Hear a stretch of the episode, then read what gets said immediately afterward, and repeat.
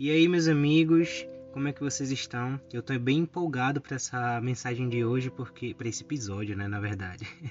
o modo pregador é pensar que tudo é mensagem, né? Mas enfim, essa palavra de hoje, sabe, ela tem regido os meus dias, sabe, algo que eu tenho refletido bastante, e eu espero que tenha o mesmo impacto na sua vida ou até maior, sabe? Então, desde já eu espero que Deus abençoe a sua vida, né? Que você seja fecundado com essa semente de hoje.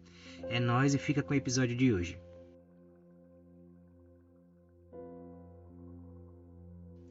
Então, meus amigos, é, recentemente eu vi uma frase da Santa Faustina, né?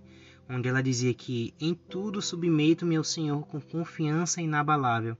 E dentro dessa frase dela dava para eu falar aqui com vocês sobre providência divina, temor do Senhor, fome pela vontade de Deus, sabe?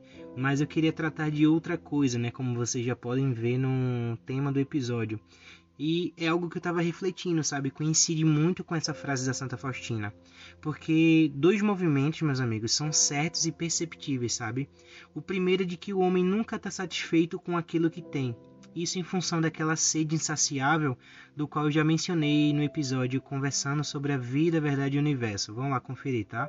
E em segundo lugar, é que ele está sempre desejando aquilo que não possui, sabe? A gente sofre muito com o pouco que falta e se alegra pouco com o muito que tem. Acontece com muitos adultos o movimento de ser a criança que nunca está satisfeita com o brinquedo que tem, mas sempre está querendo o brinquedo do coleguinha, né? Apesar de eu possuir vários brinquedos, o que me interessa é aquele único do coleguinha. O ser humano passa a vida toda orando por algo, isso é, né? Quando ora. E quando alcança a graça, depois de certo tempo, a graça se torna fado. se chove, eu reclamo porque preciso trabalhar. Se faz sol, eu reclamo porque a casa é quente. Reclamo que tá baixo, que tá alto, que tá pouco, que tá muito, que tá faltando, que tá sobrando, que tá seco, que tá molhado.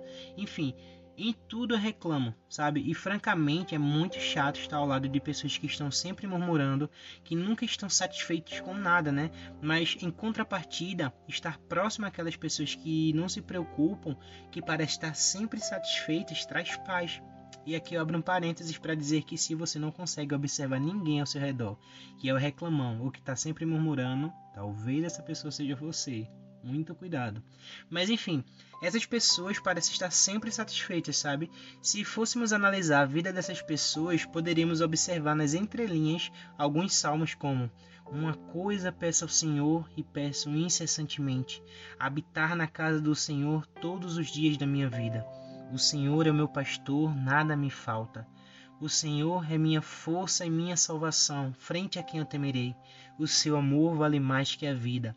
Sabe, são vários salmos e se a gente for parar para analisar, parece que esses salmos estão cravados na vida dessas pessoas, sabe? E ser satisfeito, meus amigos, não é se adaptar ao que o mundo propõe a você, sabe?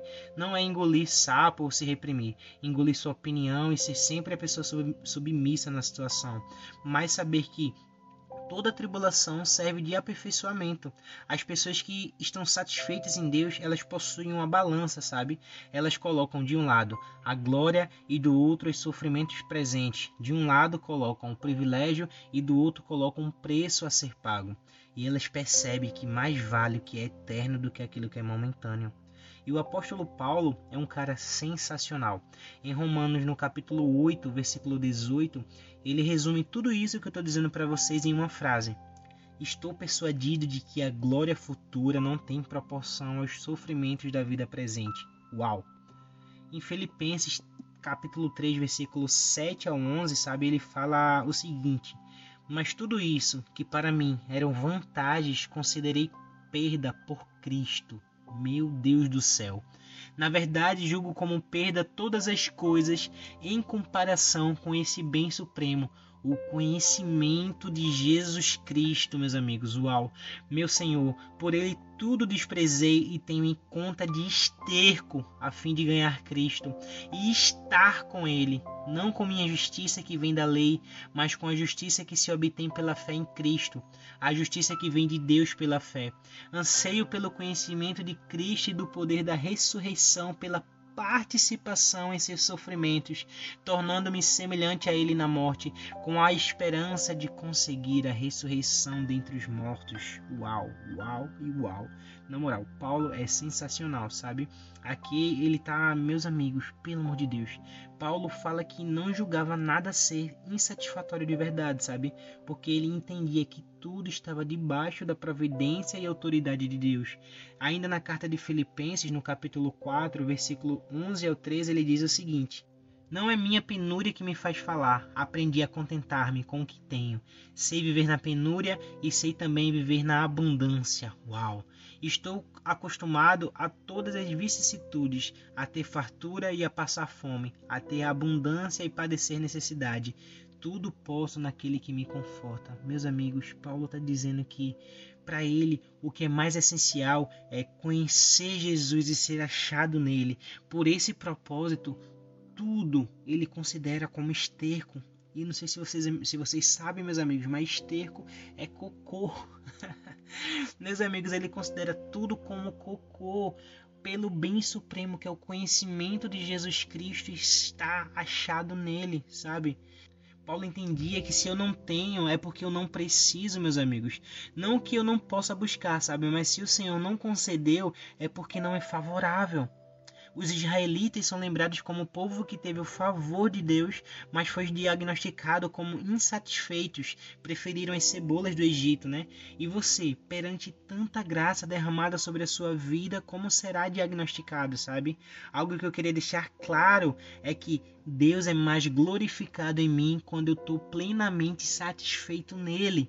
Cada passo que eu dou de intimidade é um passo para satisfação plena, sabe? Satisfação é saber meu lugar. Filho, o filho sabe que tudo que é do pai também é dele. E o filho ele não está atrás dos bens do pai, da herança do pai. A única, a única coisa que o filho deseja é o pai, sabe? O prazer de Deus Filho, meus amigos, foi cumprir a vontade de Deus Pai. Uau! Meus amigos, isso é algo de fritar o cérebro. Assim, ó, se estamos em Deus, meus amigos, tudo que é pesaroso aos olhos do mundo, pelos olhos da fé, se torna leve.